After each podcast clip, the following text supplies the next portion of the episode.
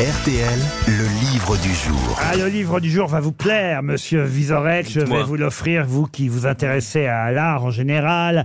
Ça s'appelle Le Passant du Bowery. Ça, c'est signé Clément Gis, qu'on va avoir au téléphone dans un instant. C'est publié au Seuil. Et il nous raconte, euh, Clément Gis, l'histoire d'une maison, d'un immeuble, je devrais dire. Un immeuble de plusieurs étages où ont vécu de nombreux artistes, parfois underground, d'autres un peu plus connus. Mais ce qui est intéressant, c'est qu'à un moment donné, on nous raconte euh, dans ce livre, et ce sera ma question avant qu'on prenne Clément Gis euh, au téléphone, on nous raconte qu'un des poètes euh, qui vivait euh, dans cet immeuble, à cette adresse, John Giorno, a ouvert une ligne téléphonique, un numéro qui était le 212 628 0400. Et qu'est-ce qui se passait quand on appelait ce numéro de téléphone 212 628 0400 C'est ma question pour monsieur Florian Moitz qui habite Orme dans le Loir. Ça on est à New York. Ça a aidé. On est à New York. Ça Parce que le 212, c'est à New York. 222. C'était la d- factory de Andy Warhol. Ça aurait pu, parce que c'est vrai qu'Andy Warhol a fréquenté aussi effectivement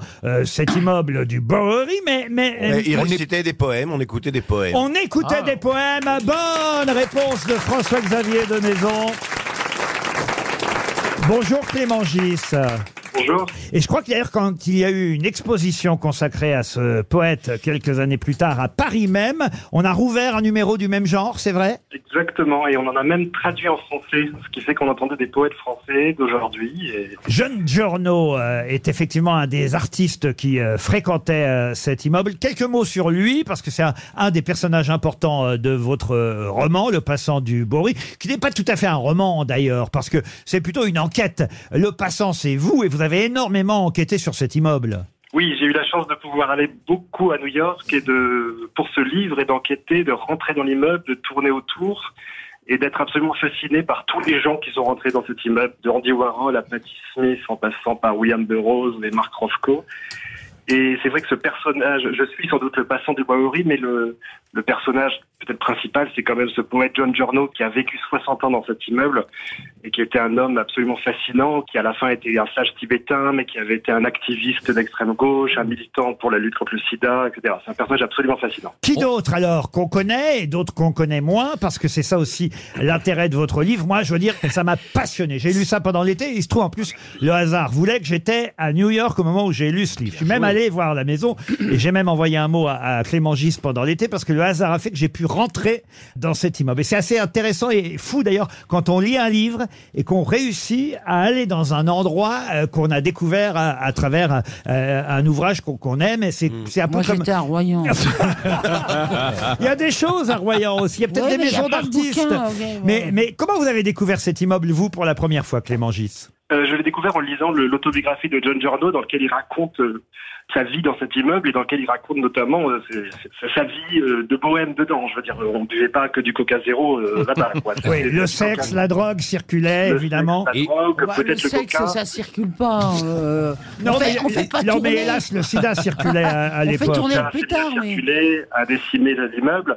Mais ce qui m'intéressait, c'est le fille de John Giorno et la façon dont cet homme, pas non plus très connu, a catalysé autour de lui euh, Mick Jagger, Patti Smith, euh, Debbie Harry, Keith Haring, et voilà, de raconter comment par cet immeuble et par cet homme, on rentre dans le New York de cette époque jusqu'à aujourd'hui, puisque New York est une ville devenue euh, hors de prix, où la spéculation immobilière a quand même un peu ravagé la bohème. Est-ce que je me trompe, mais on n'est pas très loin du Chelsea Hotel non plus C'est exactement ça qui m'a Oui. euh, fasciné, c'est l'idée qu'on parle de la bohème new-yorkaise, il y a toujours deux endroits. Ah. On parle toujours du Chelsea Hotel et de la Factory d'Andy Warhol, mais ça m'a aussi vraiment beaucoup intéressé de raconter un autre lieu, Eh oui. cet immeuble-là, qui est le l'autre immeuble de la bohème, en fait, Qui est devenu un monument historique aussi, qui a été classé par la mairie de New York. Qui a été classé par la mairie de New York pour éviter que des promoteurs immobiliers ne le détruisent. Et alors, ce qui est étonnant, c'est que- ça se visite aujourd'hui, Ah, c'est ça Alors non non, ça se visite pas. C'est ça qui est fou, c'est qu'aujourd'hui, il reste encore une de tous ceux dont vous parlez. Il reste une artiste qui ne, Exactement. qui ne vit pas là-bas, mais qui a encore son nom sur une des sonnettes, parce que la plupart des sonnettes, d'ailleurs, n'ont pas changé de nom depuis que les artistes ont abandonné le lieu. Mais elle, elle, elle vit encore.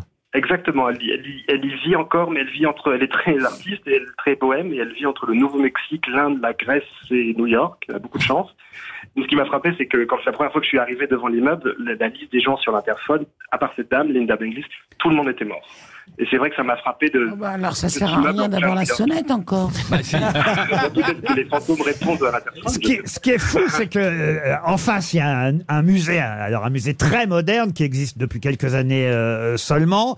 Et cette rue, elle était surtout fréquentée, ce que vous racontez. Votre livre est une façon aussi de connaître un peu mieux New York, en tout cas ce quartier New York. Et, et le New York de ces années-là, les années 60, euh, c'était un quartier de pauvres, euh, cette avenue, le Bowery. Je sais pas si je prononce bien d'ailleurs, j'ai jamais su comment dire exactement Bowery, Bowery, je sais pas comment il faut dire. Bowery. Non, non, Bowery. c'est très bien. Non, c'est vrai que cette avenue, c'est, c'était. On oublie parfois que New York a été une ville absolument misérable et que tous les malheurs de la terre arrivaient à Ellis Island et ensuite se déversaient dans Manhattan. Maintenant, ça nous paraît une ville euh, luxueuse où tout le café vaut 9 euros et le, une nuit d'hôtel vaut 300 euros. Mais New York a été une ville populaire et c'est aussi ça qui m'a intéressé à, de raconter, quoi. C'est cette, cet autre New York, cet New York oublié et qu'on fantasme dans les films de Scorsese, etc. D'ailleurs, les artistes eux-mêmes qui vivaient à cette adresse n'étaient pas très fortunés. Euh, euh, ils gagnaient, euh, euh, j'allais dire 3 francs 6 sous, mais quelques dollars à, à écrire un article ou deux par-ci par-là dans des revues artistiques, mais c'était pas les hommes les plus riches du monde, loin de là. Mais pas du tout. C'est intéressant parce que Mark Roscoe a donc travaillé dans cet immeuble et à l'époque, il avait absolument pas d'argent. Il avait loué cette- l'ancien gymnase, enfin, une, une grande salle de cet immeuble pour faire des toiles et qui sont aujourd'hui, qui seront à partir d'octobre à la fondation Louis Vuitton dans l'expo Roscoe et elles valent, je pense, au minimum 80 millions de dollars la toile. Eh oui. C'est aussi intéressant le décalage. Et, et il les a peintes pour la plupart là-bas. Vous pensez celle qu'on va voir? Euh, euh, il, y a, il a un peint en particulier une série qui s'appelle euh, les Seagram Paintings et qui, qui est connue comme sa série la plus emblématique. Et il a, peint, il a tout peint là-bas. Clément Gis signe le passant du Boris. C'est passionnant. Je peux vous jurer, même quand vous Merci connaissez beaucoup. pas les artistes euh, qui sont parfois underground, qui sont des poètes ou des, des, des- alors certains on les connaît, mais d'autres pas du tout. Mais vous lisez ça d'une main, si j'ose dire, et de l'autre, vous allez voir sur euh, Google. C'est quand même génial maintenant. On peut faire ça évidemment. Mais c'est vrai.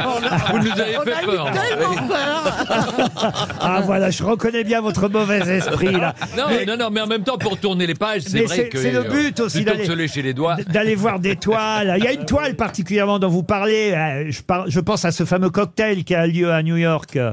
Oui, absolument. Il y, a, il y a une toile d'un peintre qui s'appelle Alex Katz, s'appelle The Cocktail Party, et qui est une toile qui montre vraiment toute la, mondanité artistique new-yorkaise des années 60, et qui, moi, me fascine depuis des années. Et dans cet immeuble, j'ai eu l'impression qu'elle qu'elle qu'elle avait existé. C'est ça que j'ai voulu raconter. Et alors, ce que je peux raconter pour l'anecdote personnelle, c'est qu'effectivement, après avoir lu, toujours même pendant, j'avais pas terminé le livre, j'avais qu'une envie, c'était d'aller voir à cette adresse. Je suis allé, évidemment, c'était fermé, euh, on pouvait pas rentrer. Puis un soir, par hasard, quelques soirs plus tard, je vais dans un restaurant et je repasse par cette adresse, mais même sans penser à l'immeuble. Et d'un seul coup, qu'est-ce que je vois Des jeunes qui rentrent dans, dans cet immeuble. Je traverse la rue, quitte à me faire écraser, je peux vous jurer, j'ai failli me faire écrabouiller en plein New York.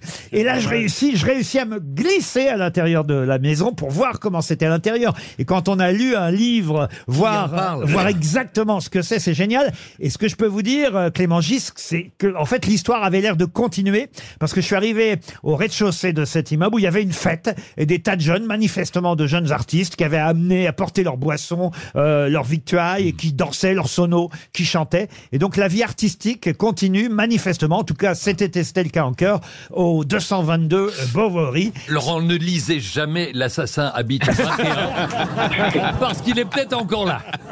Le passant du Bowery, je vous conseille ce livre, ça m'a beaucoup plu, c'est au seuil, et c'est signé Clément Gis, et c'était le livre du jour. Merci.